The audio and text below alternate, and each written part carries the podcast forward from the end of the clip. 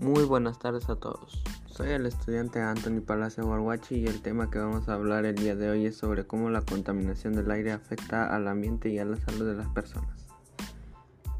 Bueno, comenzamos. La contaminación es la presencia de sustancias o elementos dañinos para el ambiente. Mayormente son las acciones del hombre que terminan contaminando, como la quema de basura o utilizar productos químicos como los insecticidas.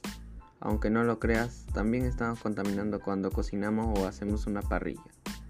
En el ambiente la contaminación afecta a las plantas porque hay altas emisiones contaminantes en el aire. Luego se forma una lluvia ácida que termina perjudicando a la biodiversidad.